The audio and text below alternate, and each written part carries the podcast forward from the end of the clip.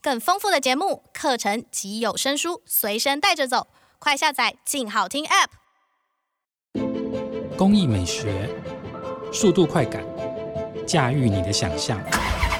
Start the engine，欢迎来到静车志。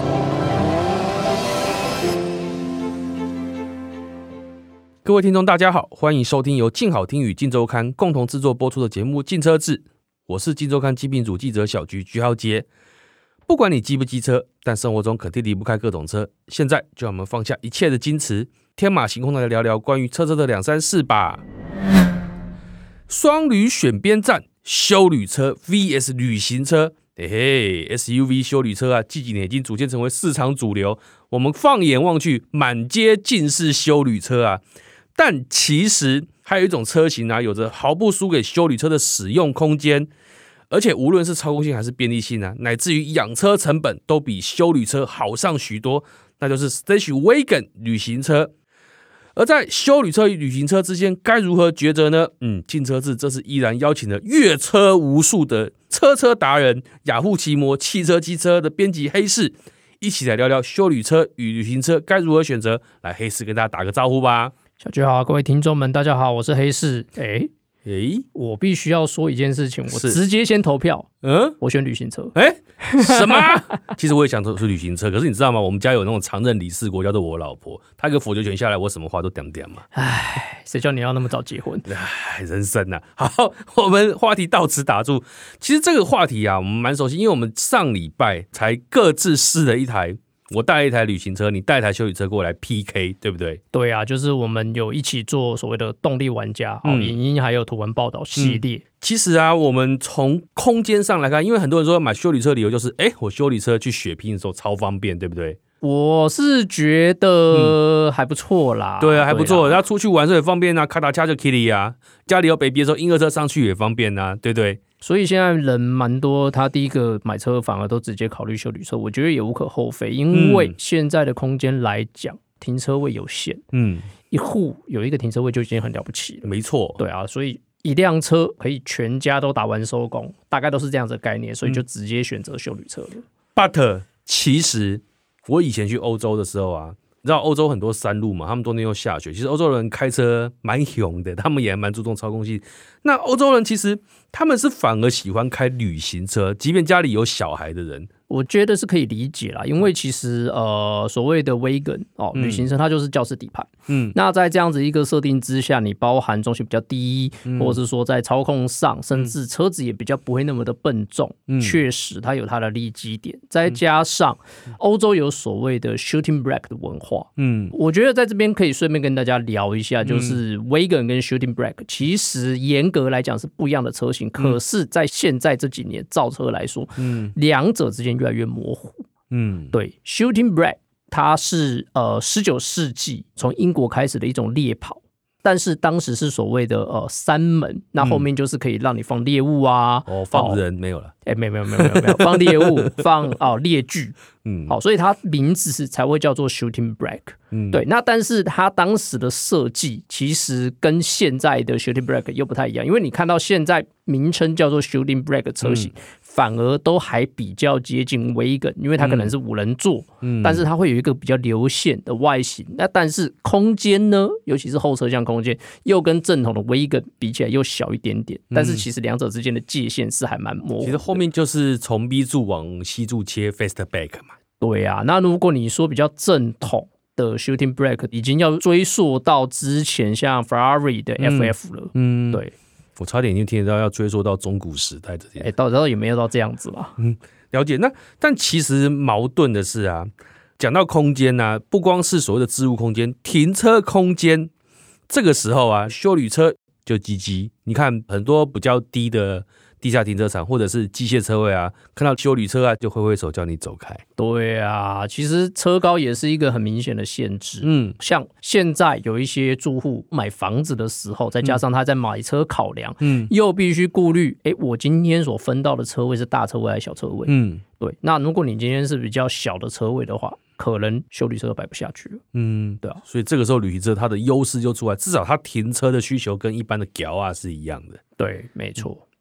不过呢，这个时候我们就要讲到所谓的嗯，开车舒适性这个迷失。其实修旅车的轮子比较大，悬吊比较长，所以其实修旅车坐起来，一般平路驾驶是确实是比一般的轿车舒服，它进出也方便嘛，不用钻来钻去。那很多人，包含我老婆啊，一坐到修旅车后座的时候，就说啊，这个就是我想要的感觉。之后去开山路的时候，就开始在干摇哦，这车怎么这么摇啊？是不是你技术太烂啦、国王可以慢一点吗？这个时候，其实我们就回到一个迷失，其实舒适性来说，哎，这个就是各有千秋了。我觉得你选你老婆学的真像。真的，这个血泪的控诉没有没有没有，好啦，但是我必须要讲啦，因为我们现在所认知的修理车，嗯它就跟哦所谓的 wagon，或者是说我们刚才提到的 s h o t y b r a d 它一样都起来有字，嗯它可以源自于所谓的越野车型。嗯好，比如说像英国早期 Defender，嗯好，现在又有新的大改款 Jeep 的 Cherokee，对，嗯或者是说、哦，我们大家都很喜欢的 Suzuki 的嗯 Jimny，、嗯，对，其实他们都是现在修旅车的前身。可是，在这样子一个设定之下呢，基于不是所有人都会去做 off road 这件事情，嗯所以修旅车逐渐城市化。嗯这也演变就是说，为什么我们今天会有前驱的修旅车？嗯我们今天会有一些呃，可能在性能上面并不需要去顾虑越野的这种车型，可是它嗯保留了这样子一个车体结构。嗯那长的行程，确实，如果你今天在走山路的话，你的重心会比较容易左摇右晃，嗯这个没有办法，因为这个就是先天的物理限制。嗯这个跟技术倒不一定有直接的正相关。对，嗯那可是就如同刚刚讲的，因为有些的乘客他会觉得，就是说我在这样子的坐姿上嗯面，或者是说在这样子的一个底盘上面，我比较舒适。但是也有人反之，他会觉得就是说他不喜欢坐这么高。嗯对，所以这个东西真的是很见仁见智。嗯，但是以跑山路来说，其实旅行车的舒适性确实是远高于修理车的。对，那这个时候呢，我们要再提一下 Defender。嗯，对，，之前你有没有试嘛？有啊，不论是三门版好或者是嗯五门版，这辆车就蛮有趣的。嗯，即便你今天是三门版，它后面还是一个正三人座的空间。嗯第一个空间有，嗯第二个是它真的非常顾虑它的底盘设定嗯，包含它的悬吊。即便我们今天走一些山路来嗯讲，它也不会像一般的修旅车那么样的左摇右晃，嗯，因为毕竟它是越野车底。嗯好，然后再加上就是他们家的一些呃气压悬吊啊、对啊，调教等气压悬吊等给的它气对，哎，它的车高就下降了。对啊，所以在这样子一个设定之下呢，就变成是说，当你嗯今天如果要追求所谓的修旅车的车身，嗯可是你要顾虑一定程度的驾驶能耐的嗯时候，不妨就是把预算提高。诶，像这一类的车型就是另外一种选择，三百多万呢、不是说提高就可以提高的、 三门版两百三十九万，哦，好便宜哦，赶快去买啊！倒也不是这样。可是有一个我特别要提的重点，它可以选配冰箱。哦，不过啊，我觉得啊，其实修旅车应该来说啊，现在整个地球的气候变化蛮奇怪的，就是三不五时啊，哎，就歘一个大雨，然后就开始这边积水那边积水，这个时候我觉得修旅车的优势就出来了。哦，可以聊 K 啊，应该说涉水啦，涉水，哎、每次看到那种哎、前面在积水，旁边那些胶啊在那边要过不过的时候，我就很开心的就聊过去。这一点确实是它的优势，因为它有一个比较高的车高，那你也不用担心，就是说，哎、它可能会有进水的疑虑，嗯再加上。这一类的车型确实在某些方面防水机制，嗯他们会更加的去顾虑，嗯，对啊。那但是也不是叫大家没事就以身试法啦。你还记不记得，就是台南有一条路，嗯在铁道旁边有一个类似像涵洞，应该地下道，嗯，那边每次积水就有人偏偏要冲过去，然后就困在那边了。即便是修旅走那样的嗯路，其实都有危险哦。所以这个时候你就应该买一台吉姆尼改呼吸管，它吹了就丢啊。呃，你要先买得到吉姆尼， 但是啊，我们这时候讲到为什么修理车受欢迎，刚刚你有提到，哎，使用弹性高，一台抵十台，对不对？虽然说修理车一开始是以满足户外休闲需求而诞生的，但是它的 CP 值实在太高了，我要拿它来干什么，几乎都可以。这个时候旅行车是不是就逊了一点了？嗯，这个时候要讲另外一种旅行车的变体了。你还记不记得 Volvo？哇它除了他们家 Wagon 很有名的话，嗯他们还出过所谓的 Cross Country，、嗯也就是加高版的旅行车有，现在很多怪胎的那个烂伤都是来自于它。就会出现一些很奇怪的车型。但是这些车型你又不能去否定它确实有它的需求性，因为像我那个时候去试这辆车的嗯状况下，我们是特别开到水牛坑，嗯它确实有一定程度的地形突破能力哦，嗯稍微加高一点点，然后再加上它的悬吊设定，确实，当然，如果你今天像真的要来一个 off road，它确实有困难，但是至少一些轻越野或者是说一些烂路啊、哦颠簸的一些路，确实它还有一定的应付能耐。嗯不过，如果跟正统的修旅车甚至是越野车比起来，确实还是有一点点差距。嗯，对啊，所以说，如果今天我们想要就是说玩露营的人，嗯哎、你像你知道有些通往营地的路真的是一个烂到一个极致，这个时候我就去开旅行车去啊，就不太适合，因为我怕会敲到底盘。对啊，所以旅行车某方面来讲，你今天还是 on road，然后再加上哦、嗯呃有空间需求，然后重视所谓的底盘操控，嗯哦，往这个方向去前进的话，你就可以找到诶符合你心意的车款。嗯，对，可是如果你今天会多一些所谓的户外生活，嗯哦，露营等等的。那别忘了，除了你今天是挑所谓的修理车之外，还要看看它的配备有没有四轮驱动嗯哦，免得就是会有一些需要脱困嗯，的情况。那就是打电话花钱就好了。诶、好辛苦 哦如果车上本身有配备，你五千也不用花。嗯，对。所以这时候我们就回到一个很现实的面向，就是理想和现实，你要修旅车还是要旅行车？嗯，就像我刚刚一开始所讲的哦，如果是我的话，我会比较挑所谓的旅行车，甚至就是稍微变体往 shooting break 哦嗯好、这样子的一个车型好、去发展，因为毕竟我不是那么喜欢户外生活的人。嗯对啊，虽然说我们可能因为工作的关系，我们都会练一些基本的 off road 嗯越野技巧，但是除了工作以外，其实我的生活嗯并不会特别去碰到这一块。嗯，那在这样子一个前提之下，我会觉得，诶，我比较重视操控性。嗯我希望就是说，在有不错的空间之下，我还可以保有驾驶的乐趣。嗯。那么我就会往所谓的旅行车来寻找。所以啊，其实你看单身真好，像我们这种有家庭，真的修旅车往往是一个你算是一个不得不的选择，因为你要满足家庭的需求的时候。那回想一下、哦，其实以前修理车刚出来，它是属于一个单价偏高的车款。但是近几年，在整个猪羊变色的状况之下，修旅车的产线与产量都远高于旅行车了，所以变成是修旅车的价格慢慢慢慢的压低，旅行车反而越来越贵。岂止哦，嗯如果你今天看所有的台湾车坛，嗯很尴尬的一件事情是，你要找修旅车非常的容易，嗯你要找旅行车相对很困难，五个手指头搞不好数出来有没有啊？车型真的非常的少。所以单价就变高了。对啊，那再加上就是哦，大家可能会因为我是开所谓的微梗，嗯越来越讲究性能，嗯，因为他们会有一块的族群确实是重视这一个部分。嗯讲究性能的代价就是价格会提高。嗯想想那一个 A4 阿方嗯，有没有？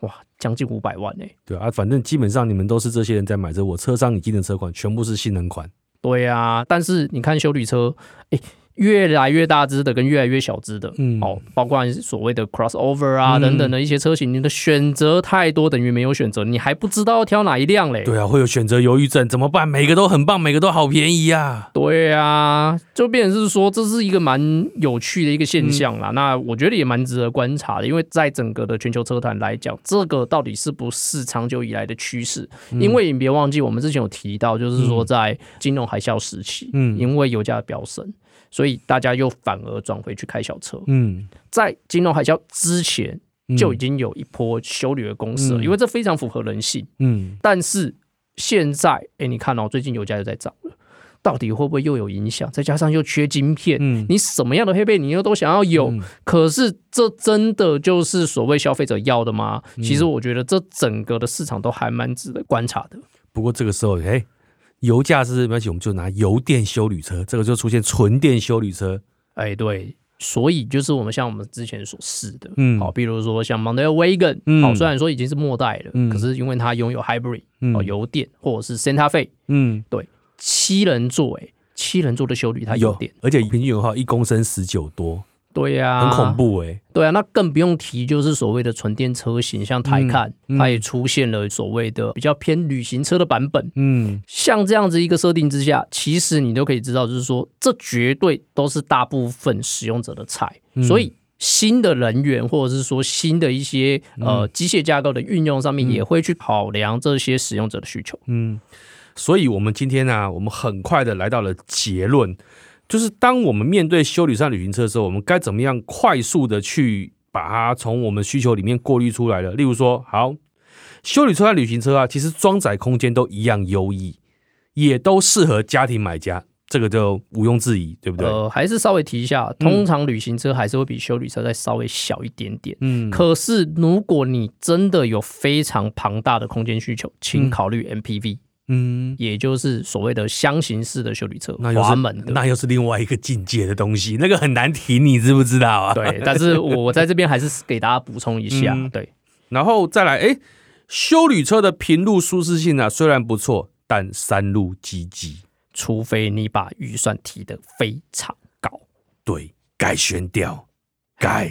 何止要改哦，要换，对。然后再来，旅行车的操控性，而且山路舒适性明显优于修旅车，这个毋庸置疑，我觉得这个是绝对是没有错的。再加上车商在台湾大部分都引进一些所谓的性能款，嗯，对，在各个品牌上面，所以、诶性能绝对毋庸置疑。不过遇到烂路和淹水的时候，修旅车的路况适应力较佳，对啊，尤其是极端气候，台风来的时候，嗯路面有点淹水，或者是说路面有破损的时候，嗯你就可以如履平地。但是，但是，但是，对于所谓的外贸协会人来说的话，旅行车的颜值啊，还放修旅车。诶，这个就不一定了、哦。嗯别忘了，早期大家看到旅行车都会觉得不是水电行在用，就是长得像在棺材的。对啊，可是这几年确实啦，像我刚才提到的 Shooting Black，嗯哦，外形越来越流线，确实是越来越好看。可嗯是你也不可否认，近几年也有一些修旅车长得真的非常帅。嗯，有钱堆上去就帅了。唉，对啊，或许的修旅车一定是帅的嘛。 哎，那你要买得起。是，然后修旅车选择超多，旅行车真的已经日渐边缘了。哦，这个我觉得，嗯，如果你今天去欧陆来讲的话，选择确实可能会再稍微多一点。可是其实以台湾来说，能进的车款大部分都进了，嗯，反而是如果要讲日系的旅行车，几乎在台湾非常少见。连日本都很少见，日本人不喜欢开旅行车，很奇怪。对呀、我觉得这个，嗯，日本车厂可能也可以稍微去研究一下这方面的议题。当然，他们也有进车子，譬如说像 l a v o g 嗯，哦，像这样的一个车型。可是像之前大家喊了很久的 Corona Wagon，嗯，哦，到现在都还没有进。其实我就很现实，喊归喊，卖归卖。嗯，你车商引进之后，你没有办法卖掉的时候更麻烦。对呀、所以稍微研究一下，看还有没有机会。嗯，最后最后最后，如果你今天基本上你家里是机械车位的话，修理车就基本上就直接拜拜了。对，不然的话就是你要好好量一下车高，哎、嗯到底哪一款修旅车放得下你的车位？那可能真的就是你只能买到 A segment 的 B segment 的这种等级的小修理车，呃，有些时候你可能连 Gmany 都不一定放得 下哦。那旅行车就不会有这样的问题，对不对？旅行车的部分来讲的话，要考虑长度，嗯因为有一些机车停车位确实它的尺寸还是稍微小一点点，嗯长度跟宽度的部分要稍微顾虑，你不要它在移动的过程当中摔下来，这样也得不偿失。那就上社会新闻啦。唉，好，谢谢大家的收听，也请持续锁定由静好听与静周刊共同制作播出的节目《静车志》，我是 Jet，我是黑市，我们下次见，拜。喜欢我们的节目，欢迎订阅“进车志”的 Apple Podcast 跟 Spotify。想听爱听，就在静好听。